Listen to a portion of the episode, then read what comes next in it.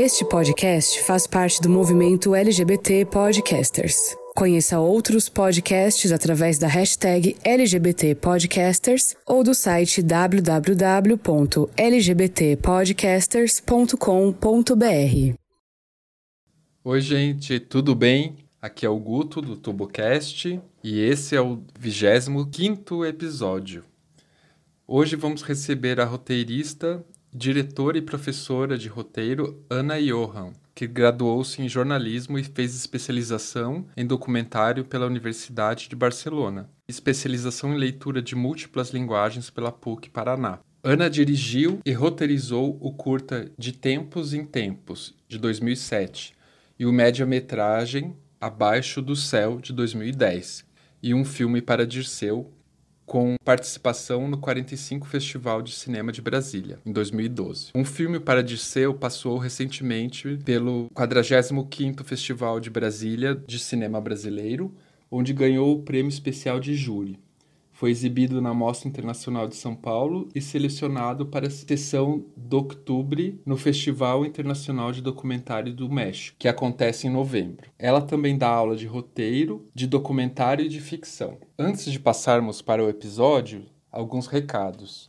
O Tubocast continua com o Apoia-se, com uma campanha onde você pode contribuir com 5, 10, 15 reais e ajuda a manter este projeto. Pedimos a ajuda de vocês. Outro recadinho. Lembre-se que a pandemia ainda não terminou. Então, álcool gel nas mãos, máscara no rosto e, se possível, fique em casa. Gostaríamos também de informá-los que neste sábado haverá uma manifestação em Curitiba com o tema Não existe estupro culposo. As mulheres querem justiça, apoio, acolhimento em casos de violência sexual.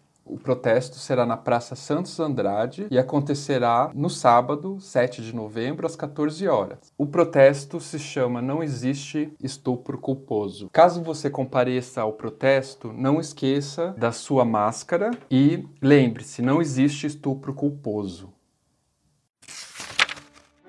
Como que você tá? Tudo bem? Tô tudo bem. Eu tô agora meu semestre tá um pouquinho mais tranquilo, mas tranquilo assim. Eu sempre estou trabalhando nos três projetos. Ser tranquila é trabalhar nos três projetos ao mesmo tempo, assim. Eu gosto de uma loucurinha.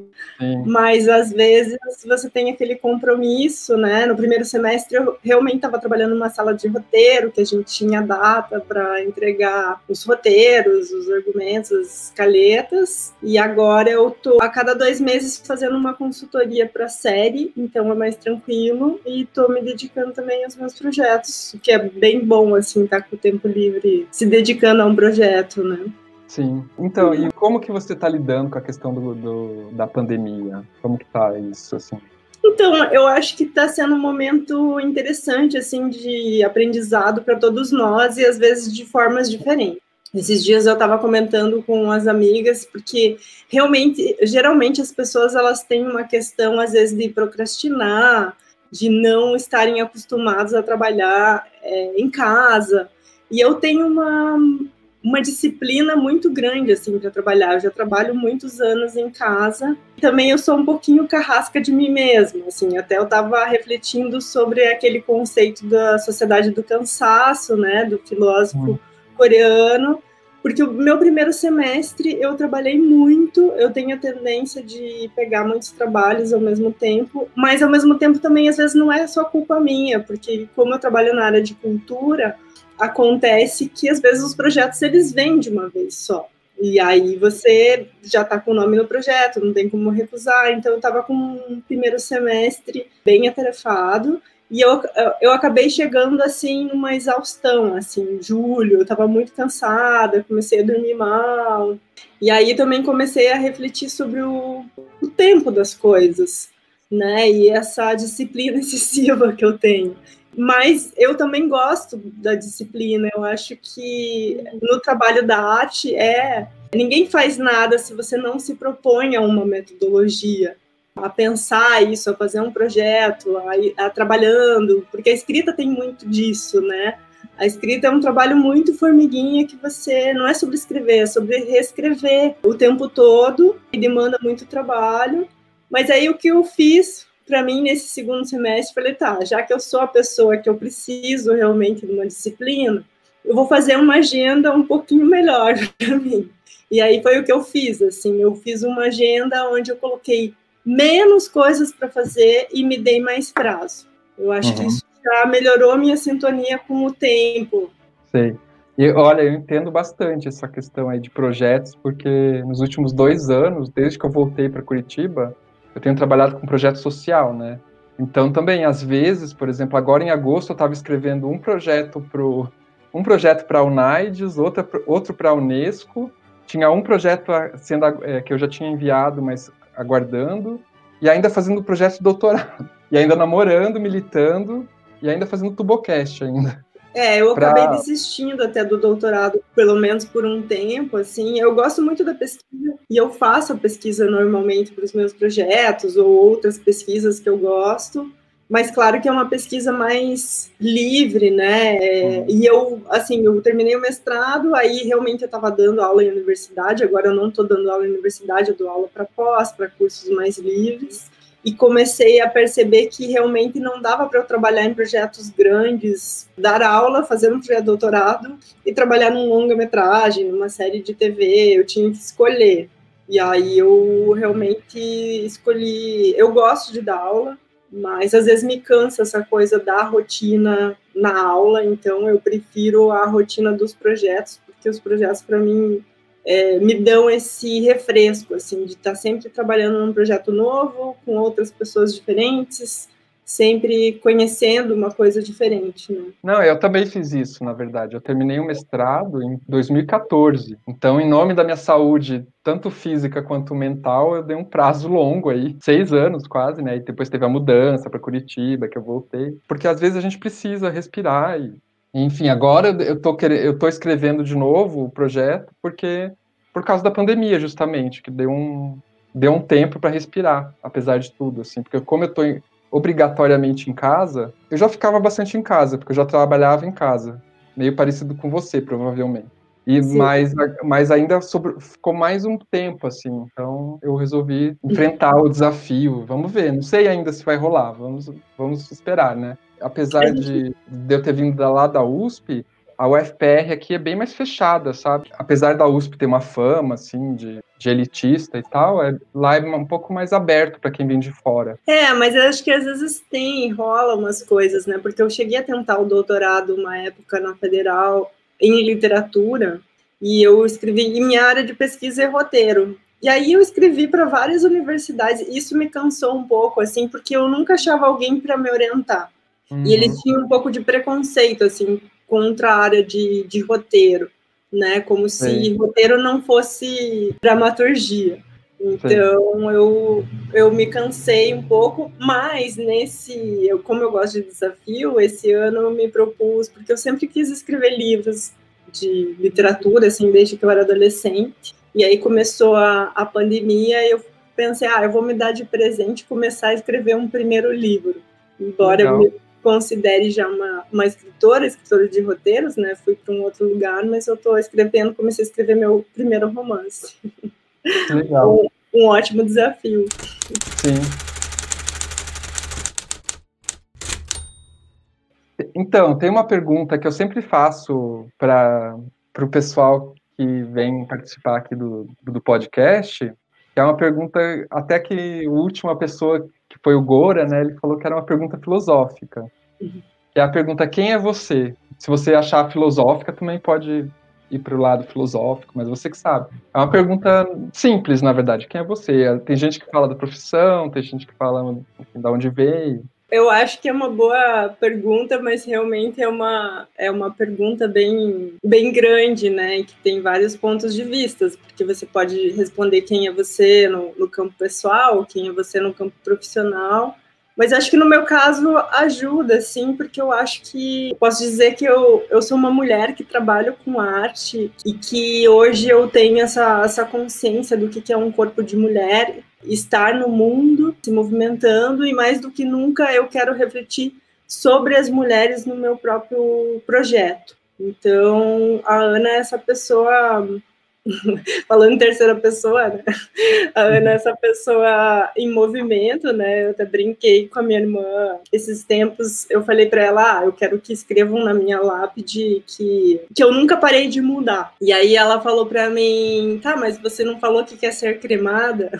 Aí eu minha lápide virtual. Eu acho Nas que eu tenho. Sociais, é, futuro.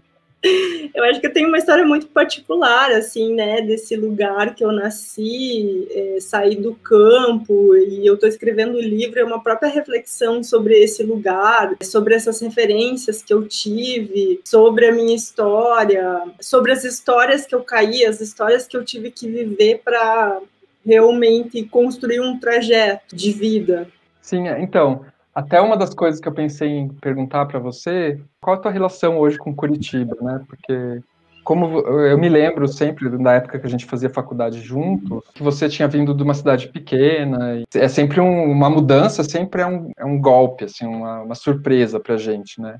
Inclusive a minha volta para Curitiba, né, em 2016, foi, foi surpreendente para mim, assim, porque se um lado, assim, eu vi que a cidade se transformou positivamente em termos culturais, em termos de até de democracia e de pluralidade. Por outro, eu vi algumas coisas assim, é, degradação do sistema de transporte, trânsito, umas coisas que Curitiba não tinha antes, né? Como que você lida com isso? Assim, não agora na pandemia, né? Obviamente. Sim. Como você lida, lida com a cidade? Você gosta de Curitiba? A, a relação aí da cidade menor, que você, onde você veio, ainda há uma nostalgia? De... É, é interessante pensar, eu tenho pensado muito nesses espaços, assim, das cidades e o que, que isso promove na, né, na, gente, como eu falei, né, né, nessa minha história de eu ter vindo do campo, porque, na verdade, assim, o que, que aconteceu? Eu vivi praticamente 15 anos na Vila Rural, e aí eu vivi dois na cidade de Cruz Machado, e aí que eu me mudei para Curitiba. Então, eu vivi numa cidade de 5 mil habitantes durante dois anos, eu vivi toda quase minha infância e adolescência numa vila rural, e aí eu me mudei para cá. E eu sempre fui muito questionadora, assim, e tinha uma ânsia de conhecer as coisas, de viver as coisas, e quando eu cheguei aqui, eu tinha quase que uma percepção, assim, de olhar para as coisas e falar, gente, eu não vou acompanhar eu não vou conseguir acompanhar mais, eu acho que eu perdi muito tempo. Aí depois eu fui fazendo a universidade, eu gostava de não ser reconhecida, assim, daquele lugar que eu saí do campo, eu gostava quando as pessoas não sabiam que eu morei no campo, porque tinha um certo lugar, né, que eu acho que a gente às vezes nega para depois poder olhar com mais profundidade, né, para aquele lugar.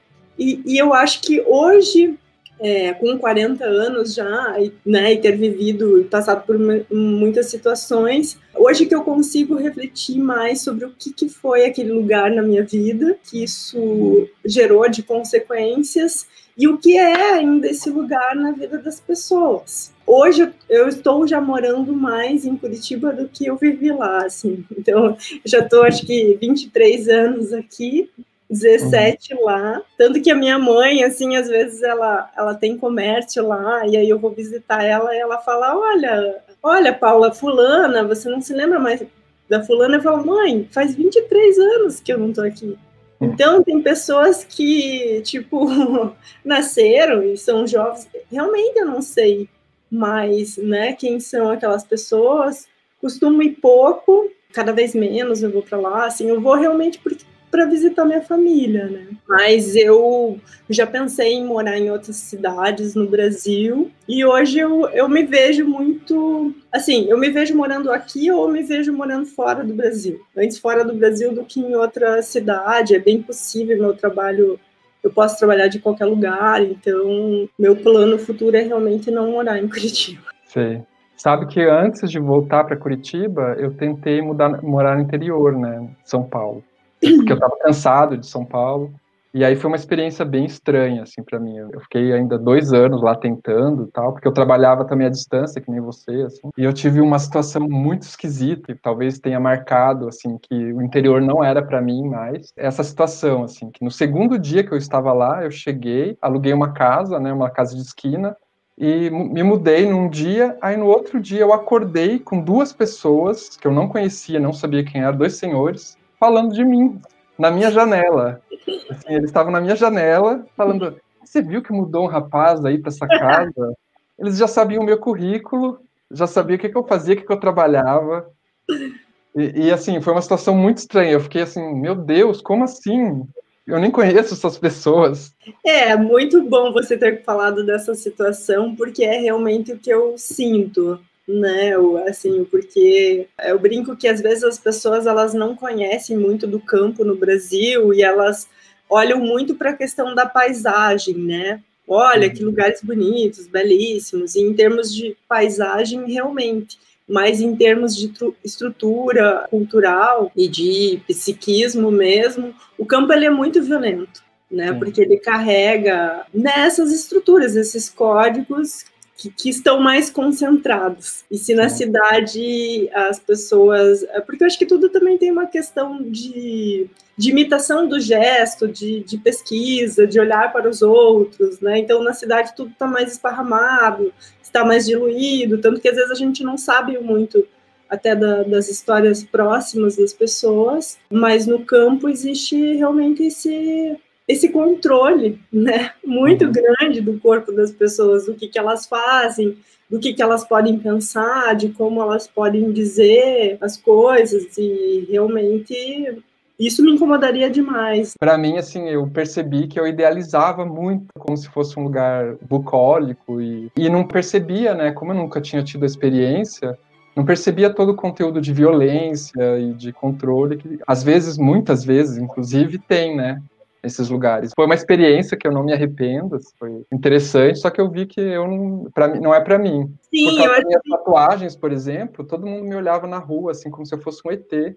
Era muito estranho, assim. É, eu acho que tem uma falsa impressão que, que é muito parecido com a questão da família brasileira, né? Porque quando a gente pensa em campo, você fala assim, ah, não, porque as pessoas são mais solícitas, elas podem realmente, né, te ajudar, tão próximas mas é muito parecido com a unidade da família, assim, né? Porque tem esse discurso da família que ajuda os seus, mas ela ajuda se for conveniente e estiver dentro daqueles códigos morais e religiosos.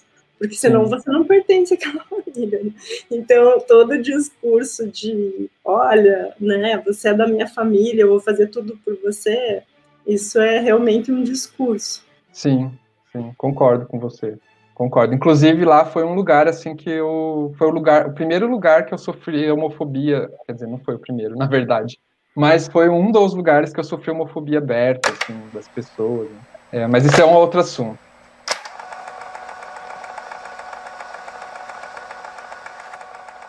Vamos falar um pouco de cinema, então. É, você, quer dizer, na verdade, um assunto um pouco mais amplo do que cinema. Você comentou agora há pouco, né, como ser mulher é importante para a tua identidade, assim, né? Você é, destacou bem essa questão, assim. E como que é fazer cinema é, sendo mulher no Brasil? Você acha que tem alguma diferença?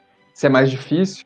O que, que você acha? Assim? Então, esses dias eu estava refletindo sobre isso e até é, porque é uma pergunta recorrente, né? Porque eu acho que a gente está nesse momento, né, de, de pensar sobre isso, pensar sobre as relações, pensar sobre a mulher no cinema. É, para mim, tudo é história e narrativa. Como você constrói essas narrativas. E eu lembrei de uma teoria do conto do Ricardo Piglia, que ele fala uma coisa muito interessante, que ele fala que todo conto tem uma história visível e uma história invisível, que o bom conto, isso a gente pode aplicar para o bom filme também.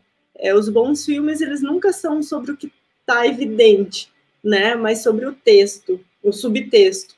E eu acho que, enquanto mulher, eu acho que funciona de uma forma muito parecida, essas construções de narrativas invisíveis que por exemplo, ah, eu nunca senti algo da forma, ah, você é mulher, então você não vai fazer esse filme, ou você não vai entrar aqui, ou, ou uma coisa mais abrupta. Mas, ao mesmo tempo, assim, eu venho de um tempo que eu comecei a fazer meu primeiro filme em 2007, e a gente ainda estava naquela retomada pós-era Collor, né, que era muito difícil, e, e eu produzia, dirigia, né, montei minha própria produtora, e naquela época ainda eu fazia sem entender esses códigos, do, do quanto também talvez era difícil eu conseguir verbas por eu ser mulher. Então tem uma coisa de discurso e narrativa invisível que implica muito no nosso trabalho, que hoje a gente já está revendo, porque tem uma questão dos editais. É, e às vezes nos editais o que, que acontecia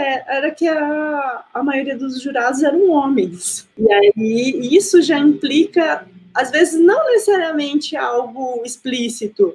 Ah, eu vou derrubar esse projeto porque ela é uma mulher. Não, por questões de referências, por questões de gostos, ou também por questões de coleguismos. Isso perpassa uma produção, perpassa a distribuição, os festivais. Hoje em dia, por exemplo, a gente está nessa luta por ter uma equidade de júri em editais de produção e também em festivais, porque e aí hoje às vezes eu, eu, eu, vejo assim os festivais, ah, tem três pessoas, eles colocam ainda uma mulher, né, para dizer que tem uma uhum. mulher lá representando, né, e ainda é uma minoria, mas eu acho que pouco a pouco a, a gente está mexendo com isso e eu tenho visto alguns avanços. O próprio Oscar, né, acabou de anunciar essa semana que agora, né, prêmio do, do melhor filme vai ter que ter uma equidade tanto em parte de equipe quanto na questão de, de protagonistas nessa uhum.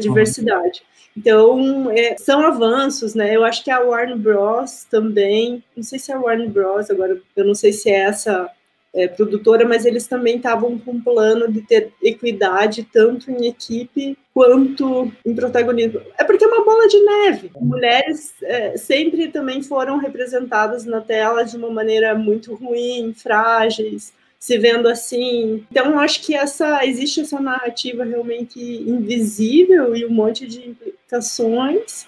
E as estatísticas estão aí para mostrar os fatos. Sim. Hoje no Brasil, imagina que 2% dos negros conseguem produzir. 15% das mulheres são diretoras e brancas. Sim. Isso num país que é mais de negros do que de brancos, né? Sim. E a gente estava fazendo no Brasil em particular, assim, a gente tem a Ancine, que é esse órgão regulador, a gente estava fazendo muitos avanços é, em termos de cota, em termos de equidade, que foram totalmente interrompidos, né? Uhum. É, eu até ia te perguntar sobre isso, assim, porque na minha, na minha visão, assim, o Bolsonaro, falando claramente aqui, a, a eleição dessa pessoa aí no, na presidência, é uma reação a todas as conquistas que, que tivemos em, em vários. Não que elas sejam suficientes, por exemplo, tanto na questão LGBT, quanto na questão racial, né, dos, dos negros, na questão da, das mulheres, também a gente estava progredindo lentamente, mas estava, e eu acho que ainda estamos, em alguma medida, é, não na institucional, não na, na, na política administra da administração governamental, mas em termos culturais ainda a gente está evoluindo para uma coisa um pouco melhor, eu acho, na minha opinião. Assim. E eu acho que essa reação conservadora, que não é uma coisa só do Brasil, né, é uma coisa inclusive dos Estados Unidos, na Europa também, é uma reação que nós ganhamos nesses últimos, nessas últimas décadas. Então, como que você tem visto aí é, esse todo esse ataque nessa conjuntura política horrorosa, né, que para mim é, na minha avaliação é horrível, mas também eu assim fazendo uma autocrítica assim é, no que me cabe de responsabilidade quando eu vejo o ataque de parte da sociedade brasileira tanto à ciência, né, à universidade, tanto a, cultura, né, por exemplo, a, o ataque que foi, que ainda está ainda tá acontecendo, né, as leis de fomento, a Lei Rouanet, agora acho que não chama mais Lei Rouanet, e aos direitos humanos também, né, a questão LGBT está dentro dos direitos humanos, por que, que eu, fico, eu fico sempre refletindo muito, por que que parte da população brasileira é, nos odeia tanto, né? Odeia tanto a cultura, odeia tanto a ciência. E aí eu fico achando que a gente errou em alguma coisa, na comunicação, no diálogo, se não teve tanto diálogo. O que, que você acha, assim? Eu vejo com muita tristeza, né? Às vezes eu até comentei com meu marido, assim, que nas aulas eu sempre falava da era Collor, né, o que foi a era Collor, né, e que a gente viu o cinema ser destruído, e eu falava sobre isso, e de repente agora eu vejo um momento que não é igual, mas é muito similar porque é deliberado, porque você vê que é deliberado colocar certas pessoas num cargo de um ministério. Para começar, que o Ministério da Cultura foi extinto, né? Hoje já é uma secretaria, então já tem um lugar menor. E me parece que é deliberado essa questão de colocar, nomear pessoas no cargo que ele até sabe que não vai durar muito tempo, porque aí, tipo, é esse o discurso, olha, eu tô fazendo, tentando fazer, mas não tá dando certo, porque é igual um, é um mecanismo de um, de um prefeito, né, isso que me deixa um pouco intrigada, assim, essa falta de, de planejamento, assim, eu acho que é muito em cima de uma politicagem ainda no Brasil e não de um, uma administração realmente pública né, para pensar os direitos, para pensar a cidade, porque cada candidato vem com uma ideologia, faz um planejamento, e aí tem candidatos que realmente é, não são de todo ruim, mas ou são ruins, mas tem coisas boas, e às vezes até essas coisas boas são eliminadas porque o outro não quer dar continuidade. Uhum. Então, é, eu acho que é uma série de questões. Eu sou muito, eu digo que que eu sou de esquerda por coração, assim, que a metodologia é de esquerda por uma questão de inclusão. Eu gosto muito do e, e, não por uma questão de partido, né? Eu gosto muito do Paulo Freire porque ele fala que ideologia todo mundo tem. Depende se a sua ideologia é includente ou excludente. Então, acho que para mim qualquer partido que incluir, né, a maioria das pessoas vai me representar. Mas mesmo assim, é, o que eu estou vendo acontecer é, no Brasil, realmente eu acho que eu acho que a gente não pode esquecer que a gente ainda tem uma, uma grande parcela da população que falta muita educação. A gente tem, claro, os analfabetos que são. Tem um nome para isso, agora esqueci. Porque, assim, é... o que, que aconteceu? Se a gente olhar para a campanha, a maioria das pessoas que votaram, inclusive no Bolsonaro, elas têm um grau de, de educação maior. Foi feita uma pesquisa. São uhum. pessoas, inclusive, com graduação. Sim, sim, verdade. Então, é, existe uma questão para mim estrutural assim no Brasil que é uma realmente uma, uma deficiência edu, educacional de uma país, um país de uma profunda ignorância, e ignorância não só sobre o tempo de agora, de, de tudo que a gente vem arrastando e colocando para baixo do tapete, a gente não parou para rever nada, a gente não parou para rever escravidão, a gente não parou para ver ditadura, e, e a gente está nesse, nesse bolo de neve. Por outro lado, assim, é, eu votei no Lula, votei na Dilma e fiquei muito feliz quando eles se elegeram. Para mim, era essa possibilidade realmente é, de um novo lugar, né? De, de pessoas que realmente pudessem fazer muito pelo país e, e acompanhei muita coisa, inclusive estando nas universidades, é, muitos programas, muitas cotas, mas eu também acho que a esquerda também falhou na questão da educação e dessa uhum. revolução educacional é, que tanto o Brasil precisava. E acho que a gente está colhendo esses frutos. E nesse momento assim que a gente está vivendo, cada dia me deixa mais triste as discussões e todas essas polarizações, porque eu acho que a esquerda perdeu o seu lugar e, e para mim eles não acharam mais assim. Eles não conseguem se reencontrar assim porque eles estão realmente com um discurso que quase que favorece o oponente, assim. Sim, eu concordo com você plenamente, assim. Com falta de atualização, porque a gente está num outro lugar, a gente está num outro mundo já. É, e o que eu estou vendo é que eu nem quero pensar nisso, porque senão é muito triste. Eu acho que, como está acontecendo muitas coisas improváveis, né? Mas a gente tem uma possibilidade, inclusive, de Bolsonaro se reeleger, né? É, é verdade assim, eu, eu percebi isso, que você, tudo isso que você está falando, assim, eu percebi isso recentemente quando eu vi a votação daquele, daquela medida que perdoou a dívida milionária eh, das igrejas, né? Eu percebi que parte da grande parte da oposição votou a favor também de uma medida que além de ser antidemocrática, é uma medida que, que vai tirar da, da saúde, da educação, milhões e milhões de reais. Então eu percebi que que, assim, parte da esquerda, grande parte, né, tá sem rumo, assim, tá é uma coisa bem complicada, porque o governo atual, assim, na minha avaliação, é um governo bem. Acho que não, acho que a gente não teve um governo tão ruim quanto esse. Assim. Nem mesmo o Collor foi conseguiu ser tão, tão nefasto quanto o atual, assim, na minha, na minha é, visão. É porque essa recusa, né, é, é o grotesco total, é, é a recusa de qualquer diálogo é estupidez total, assim, né? Não há, não há, não há diálogo nenhum. E, e é muito violento, né? Ter uma pessoa Sim. com esse discurso, com essa postura, né?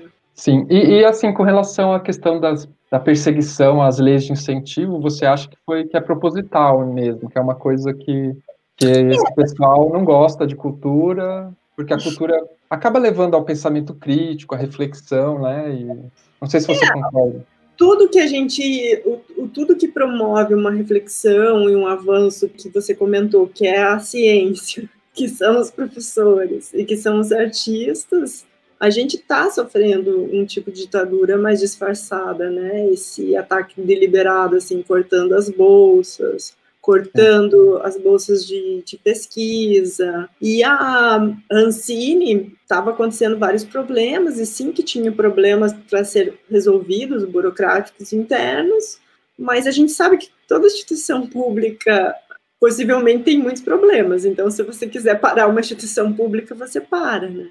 Sim, então, eu, a gente eu ia te tá perguntar, inclusive, sobre a... É, a gente está nesse momento que faz tem projetos parados há um ano e meio. Esse ano mesmo a gente não teve nenhum edital, nem na Secretaria de Cultura, nem Ancine.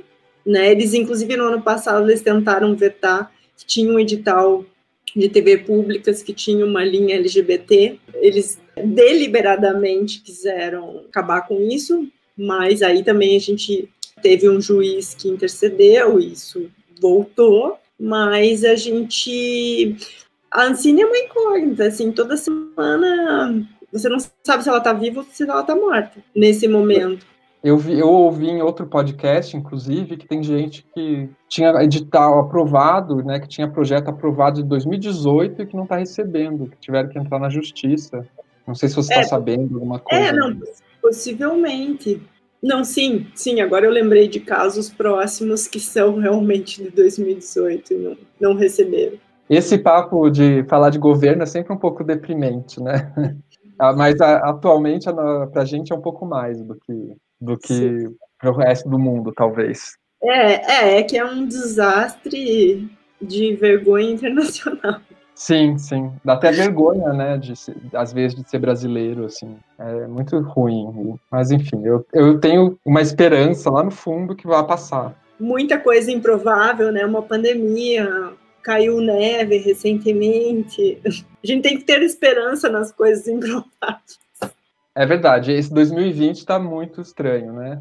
É, e, e, vem cá, me diz o que, que você acha da, dessa questão dos streamings, assim, com relação é, para o cinema e para o audiovisual, assim, você acha que eles facilitam ou eles dificultam ou eles são, assim, a realidade que está dada e vocês estão se adaptando a, a ela? É, eu acho que tudo depende como isso é regulamentado, né? É, é, como a própria tecnologia. Tem gente que pode ver que a tecnologia é ruim, mas depende como você faz uso dessa tecnologia. A tecnologia salva pessoas, pode salvar ah. a humanidade. E eu acho que o streaming ele tem esse lugar, assim. É, ao mesmo tempo, por exemplo, eu trabalho, né, com cinema. Eu estou com um projeto agora que está parado, justamente por causa da pandemia, mas é um filme que já está pronto mas eu comecei a escrever ele em 2011, daí eu consegui o financiamento em 2017, eu gravei ele em 2018, eu passei montando ele em 2019 e possivelmente ele estreia ano que vem. Então, imagina que são quase 10 anos. É um processo muito longo e, e acaba que, às vezes, no, no streaming, as séries, os próprios projetos de cinema, eles têm uma, uma rapidez maior de produção, quando se não depende de, de órgãos públicos. E eu acho que tem o lado bom, que é realmente, né, para os autores, você. Porque é igual aos Estados Unidos, eles investem muito em pesquisa, em trabalho de roteiro, né, em remunerar bem o projeto, o desenvolvimento, porque eles sabem que mesmo se aquele roteiro vai para o lixo, a maioria não é produzido, vai para o lixo, mas o roteirista vai estar melhor. E eu tenho passado por algumas salas de roteiro e eu percebi isso na prática, assim, como essa prática de escrita, de você trabalhar nos projetos, como isso vai melhorando o teu olhar. Uhum. Então tem isso, é maravilhoso se, por exemplo, se alguns canais realmente investir nos países, só que precisa ter regulamentação, né? E alguns países têm, por exemplo, a França, os Estados Unidos, por exemplo, hoje, por exemplo, a gente é um grande mercado do, da Netflix e o ano passado eles começaram a investir. É, só que eles investem o que eles querem, quando eles querem, se eles querem. É, o que a gente precisava é ter uma regulamentação de, cara, se esse mercado representa X para você, você tem que deixar X para produções brasileiras. Sim. Tem que investir no país, porque essas pessoas estão consumindo, né? É, eu vi até que parece que essa porcentagem que tinha aí na regulamentação parece que não está valendo agora, né, atualmente, essa de cinema nacional. O que a gente tinha também que mudou, né, porque eu acho que tudo depende de políticas públicas. E no Canadá a gente tem um exemplo que é um mercado muito forte de animação e começou nos anos 80 com, com leis de, de conteúdos. E aí a gente tem hoje em dia uma lei que está andando na corda bamba, assim, que ela justamente ela garante que os players eles têm que e os canais eles têm que consumir tipo algumas horas por semana de produções nacionais. Isso uhum. faz com que gere contratações é, e renda, né? Inclusive o mercado de cinema, assim, falando em números, né? O ano passado saiu uma matéria que a indústria de cinema no Brasil, ela estava faturando muito mais que a indústria farmacêutica e que a indústria de veículos. Nossa. Então, por exemplo, assim, não teria por que esse governo parar isso, justamente porque é uma indústria. Se o discurso também é gerar capital e gerar empregos, e aí a gente vê como o buraco é profundo. Mesmo sendo uma indústria, que pode gerar, né? Porque a indústria de TV é isso, né? Publicidade, é, é produtos para streaming. A gente está vivendo esse momento onde as pessoas estão consumindo mais e com a própria pandemia, né? Aumentou em milhares de números assinantes e mesmo assim existe essa paralisação do mercado, né? Sabe que eu vi uma recentemente eu vi uma iniciativa muito legal nessa área de streaming da Argentina, né, do governo argentino. Eles criaram um streaming só de cinema argentino, totalmente gratuito para a população, assim, muito legal. Eu até me inscrevi e tal, mas o único problema que o consumidor brasileiro é, é que não tem legenda. É, pensar na legenda para outras para outras populações poderem ele, divulgar o cinema argentino para fora, né? É, seria uma iniciativa muito legal, que, por exemplo, eu vi que eu ainda não, não entrei assim para a Netflix, não sei se você ouviu falar. Sim, sim, eu já coloquei meus filmes lá e até deixar essa dica. não sei de quem que é a iniciativa, que eu não tive tempo, na verdade, de olhar. Iniciativa de um colega que ele é cineasta e professor mesmo, e é muito legal, né? Ontem até eu dei uma entrevista para a TV Educativo falando, né? Que eu acho que é, é isso, assim, muitas vezes a gente mesmo, enquanto cineasta, às vezes não conhece obras de outros cineastas, porque, né, uhum. não conseguiu ter acesso, é, para a população. A gente tem um problema muito grande de distribuição e ainda às vezes um preconceito, né, com o cinema nacional, justamente por essa questão da distribuição, né? Às vezes é que o que as pessoas às vezes elas têm acesso, né, na TV, no, no canal aberto ou numa sala de cinema mais comercial, isso não, não necessariamente é, representa o que, que é o nosso cinema mas como existe um cálculo, inclusive, que para cada um real que você tem para produção, você precisava três para distribuir. E isso Nossa. nunca acontece, porque a gente mal tem dinheiro para produzir, sabe? Quando uhum. você vai para distribuição, né? É, às vezes, por exemplo, algum filme está em cartaz, eu, eu aviso as pessoas, eu falo, nossa, eu não sabia. Por quê? Porque as coisas precisam de publicidade, as coisas precisam ser comunicadas. Claro. Então, até às vezes distribui, mas ninguém sabe, né? Uhum. É, então, por isso que as iniciativas são legais, a gente tem que divulgar o máximo que puder, né? Para a Netflix eu achei fantástico, assim, não tive tempo ainda de olhar, porque estava uma correria essa semana, Mas, enfim, é, esse da Argentina também, é para quem Ele gosta... é uma plataforma de... que reúne, na verdade, assim, o que acontece, eles não disponibilizam direto na plataforma, você tem que ter teu filme já no YouTube ou no Vimeo, em alguma uhum. plataforma. Então, o legal é porque eles condensam, sabe? Eu tenho vários filmes que estão é, liberados, ou cineastas já têm outros filmes, mas às vezes ninguém acha, né? Sim. Então, pelo menos é esse lugar que está ali. Reúne. É uma iniciativa muito legal, viu? Sim. Eu ia até te perguntar sobre, você falou de preconceitos, né? Citou o preconceito que, alguma uma parte da população tem com o cinema nacional. Eu estava me perguntando à tarde, antes de, da gente entrar aqui na gravação, é, do, sobre o preconceito com relação aos filmes documentais, né? Que eu, eu adoro, assim, sempre gostei, né? Desde a faculdade. Mas eu vejo que as pessoas têm preconceito, assim. Gra ah, graças a Deus que meu namorado gosta, porque eu adoro, assim. E, e, mas eu vejo que muitas pessoas, assim, às vezes eu sugiro para amigos, ah, vamos ver um filme tal, um documentário. Ah, documentário não, é chato. O que, que você acha, assim, que é, eu acho que tem uma, uma questão é, estrutural narrativa, né? Porque a gente, o nosso cérebro, ele se acostuma com certos tipos de, de narrativa, isso vem, toda a dramaturgia que a gente usa e foi adaptada vem é, de Aristóteles, 350 anos antes de Cristo, né, toda essa base do conflito, da ação e da reação. A gente tem uma influência muito grande no Brasil do cinema americano, que é um cinema e que tem cineastas maravilhosos, tem trabalhos maravilhosos, mas é, no, no, cinema mais comercial que está disponibilizado para as pessoas, ele, ele tem um tipo de estrutura narrativa que é viciante. Sim. Então, por exemplo, ah, eu, eu trabalho com cinema, então eu já tenho um gosto particular diferente, né? Não é qualquer filme que vai me encantar. Eu gosto de filmes também que têm espaços mais dilatados, ou o próprio documentário, que às vezes ele é mais lento. Tem um outro espaço, assim, para você realmente olhar para aquilo e apreciar. E às vezes as pessoas estão muito acostumadas com esses filmes que geram ação e reação o tempo todo. Então, o cérebro delas estão habituados a isso, né? Tanto que se você quer comunicar mais pessoas, você tem que realmente, às vezes, usar de estratégias de dramaturgia mesmo, né? Uhum. É, sabe que é, isso é tão verdade, isso que está falando, que recentemente, assim, eu acho que foi o ano passado que que a Netflix lançou aquele filme Roma, aquele mexicano. Uhum. Não sei se você viu. O Quaron, né? Uhum. E assim, eu quando eu comecei a vê-lo, eu, eu achei meio parado, assim, e aí eu pensei, nossa, tipo, eu tô viciado já na narrativa americana, essa coisa de ver série e tal. Vou, vou insistir mais um pouco.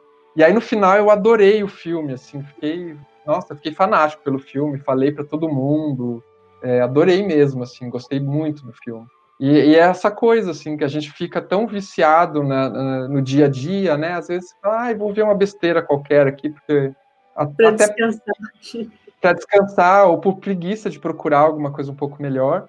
E a gente acaba ficando, entra, entra num vício, né, daquela linguagem. E aí, quando vê é, alguma eu... coisa, uma linguagem um pouco diferente, já, já estranha, né? Acha, ai. Sim. É, eu, eu tenho os meus momentos, assim, às vezes realmente só que mesmo, por exemplo, eu gosto muito de comédia, mas mesmo na área da comédia eu não consigo ver coisa muito estúpida, assim. Eu já gosto de uma comédia, amo comédia argentina, eu amo comédia inglesa, assim, que tem um humor mais sarcástico, né? Sim. Mas a gente, as pessoas, eu acho que além dessa questão dessa estratégia narrativa, tem alguns filmes que eles são muito mastigados, né? Então eles Sim. te dão tudo, né?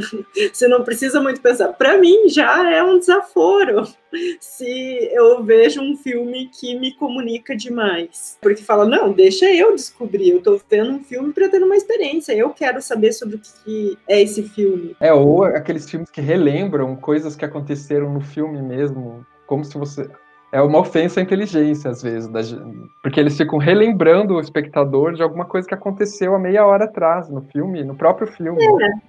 E é uma questão de repertório, né, Augusto? Porque às vezes até eu indico, assim, eu tenho essa insistência de indicar para algumas pessoas os filmes ou livros, para algumas mulheres, que eu quero também.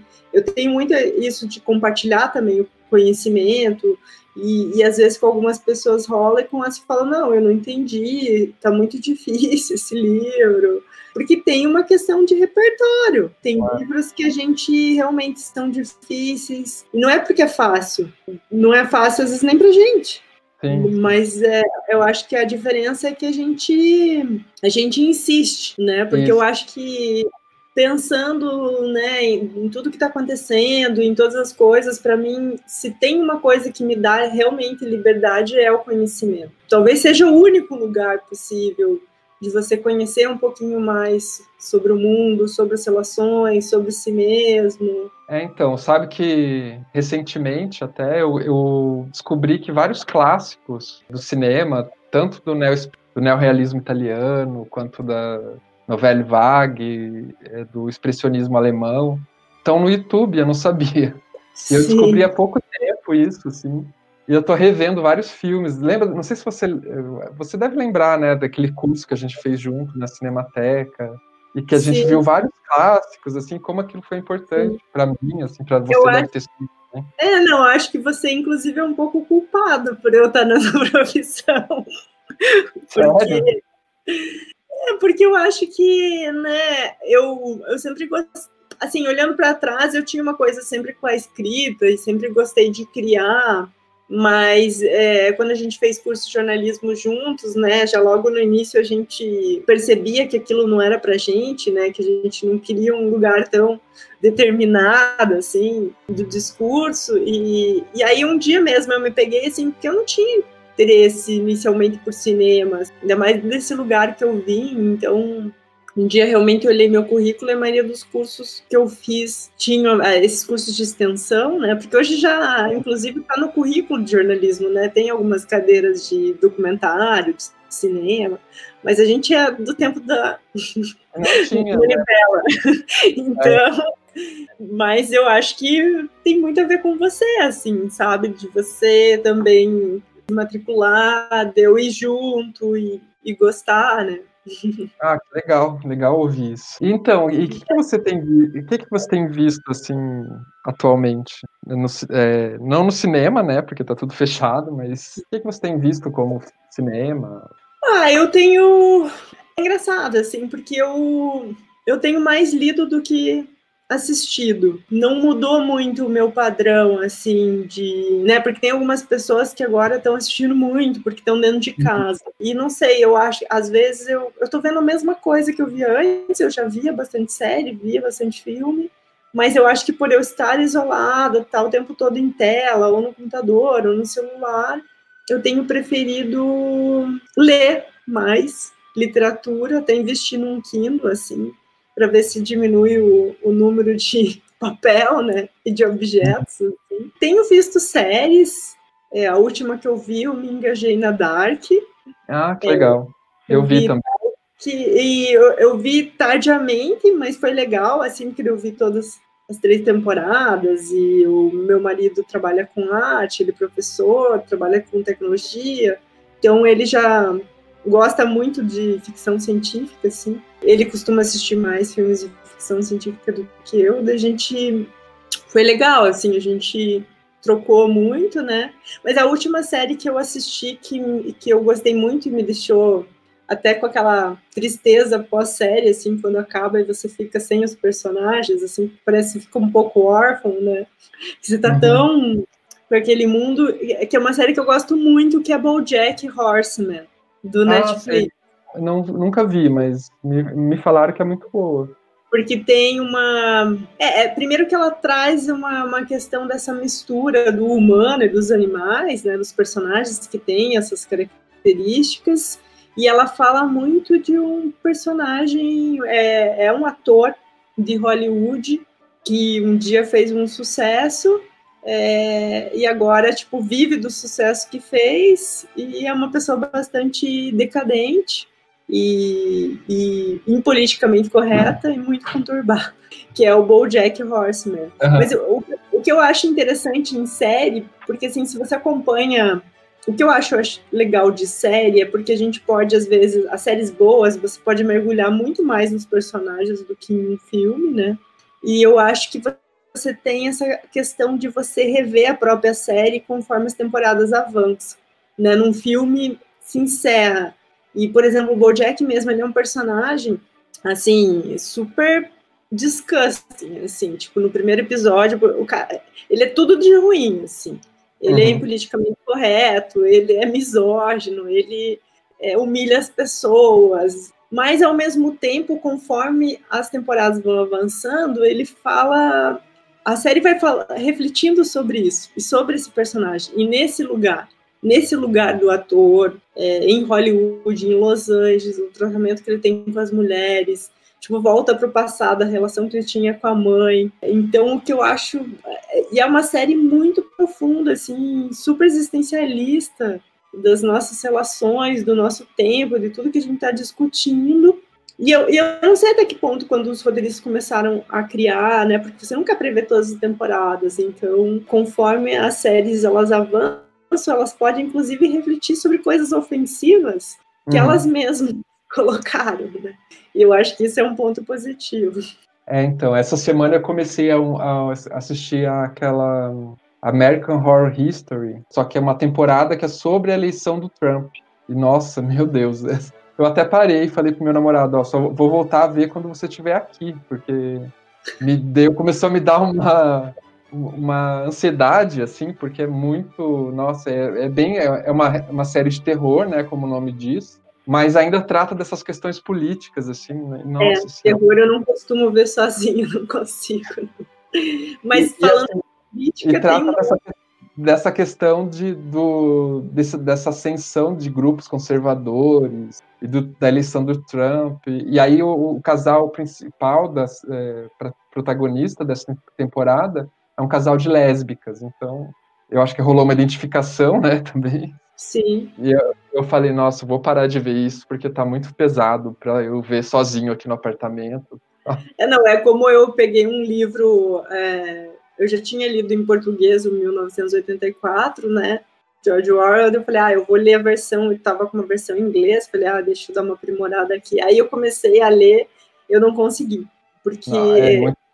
quando é muito similar ao que você está vivendo, aquilo começou a me causar uma angústia, e, e aí eu falei, não, deixa eu me afastar, tanto que agora eu estou lendo um livro do Murakami, que é um escritor japonês, se chama O Assassinato do Comendador. Tem o volume 1 e 2. Eu devorei o livro, assim, tem 300 e poucas páginas, eu li em três dias. aí, legal. E aí eu falei para o meu marido, e é um, é um, assim, é sobre um personagem, um pintor que vive numa montanha, assim, ao redor de Tóquio, tem muito uma relação com o tempo, com o espaço, com a natureza, né? E aí eu falei, olha, eu acho que eu estava muito com o livro, porque quando eu leio eu me sinto naquele espaço. E eu estou num momento que eu estou precisando tanto da natureza, assim, né? Porque a gente está encerrado dentro do apartamento. Então o livro me dava aquela sensação de eu estar realmente na montanha. Ah, que legal. Eu também estava tava, eu, eu voltei a ler literatura um pouco durante agora a pandemia também, assim. Mas agora eu voltei a ler coisas do, do, do doutorado, enfim. Mas eu, eu tinha redescoberto um, um escritor argentino chamado Roberto Art, que Não é descendente de alemão, assim, é A-R-L-T. E ele tem uma série de crônicas, assim, é muito legal, porque é do começo do século XX. E uma série de crônicas que ele fala tanto de Buenos Aires quanto de outras cidades que ele viajou. Então ele tem uma que se chama, as crônicas se chama Água Fortes. Tem Água Fortes portenhas, que é de Buenos Aires, né? Águas Fortes cariocas, Águas Fortes espanholas, que é uhum. quando ele foi para Espanha.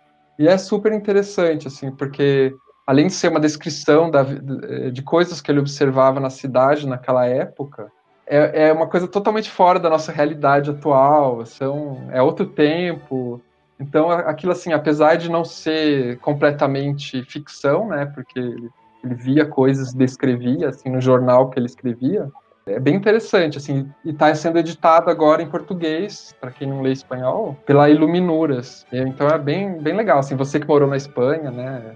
Ah, que legal, eu gosto muito desses livros de viagens. O período que ele morou lá e tal. O, a, a, esse período espanhol dele eu não li ainda, não, não deu ainda para ler.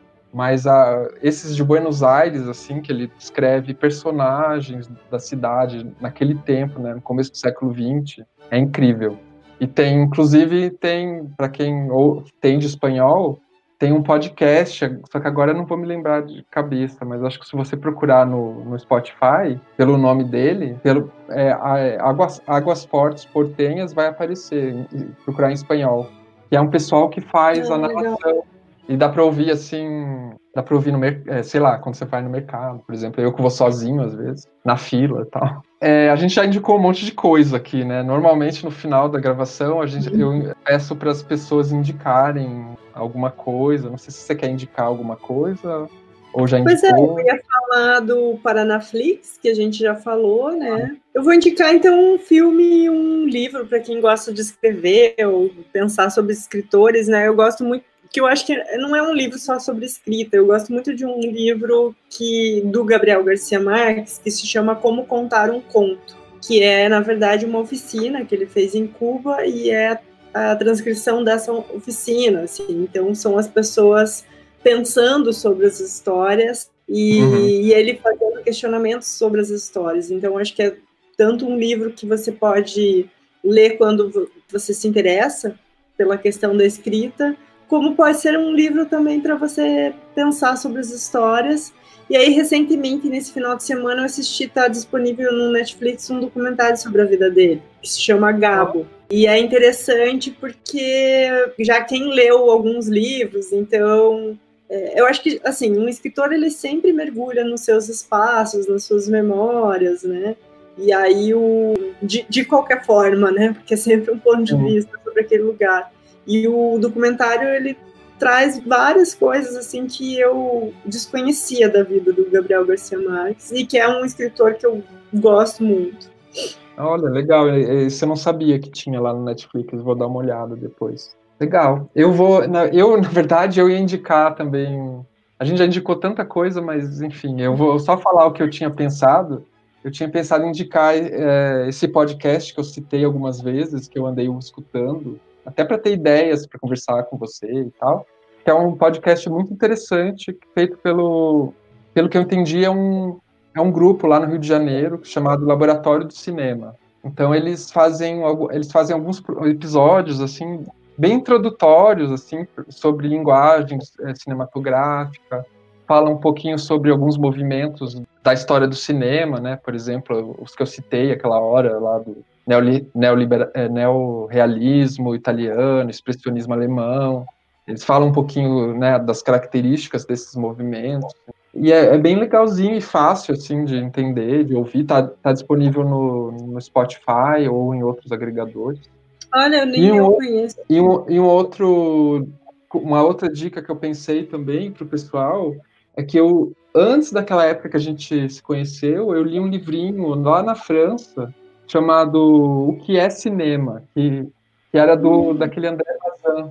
E, que, e eu descobri, eu fui pesquisar agora para ver as indicações e eu vi que tem editado em português. Sim, eu já li, é muito bom. E aí eu talvez seja uma leitura um pouco mais difícil, assim, né? Uma coisa mais para quem é mais cinéfilo mesmo. E é engraçado porque lá na França ele era um livro introdutório, assim, tinha essa coleção Que Esquecer, né? Que era uma, uma, uhum. uma o que é. Tipo aquele que a gente tinha aqui no Brasil antigamente, Primeiros Passos. Ah, eu tinha várias que eu comprei na faculdade, tipo, né, o que é fascismo. É que a gente leu na faculdade o que é sociologia, me lembro até hoje. que acho que foi que não sei, eu não lembro o nome da professora que deu pra gente, mas eu me lembro do livro até Sabe hoje. Que eu tenho algum, eu tenho alguns desses ainda. Geralmente ah, tem alguns livros que eu me desfaço, assim, mas esses pequenininhos eu tenho ainda. Eu também tenho. É tipo, tipo valor afetivo até, assim. E tem alguns deles que são ótimos, assim. Tem uns que não são tão bons, mas tem uns que são ótimos. Então tá bom, eu queria agradecer você. Foi, foi adorei o papo. Foi muito legal, assim. A gente pode até marcar o, é, outros assim, mais para frente, se você quiser. É... Sim, com certeza.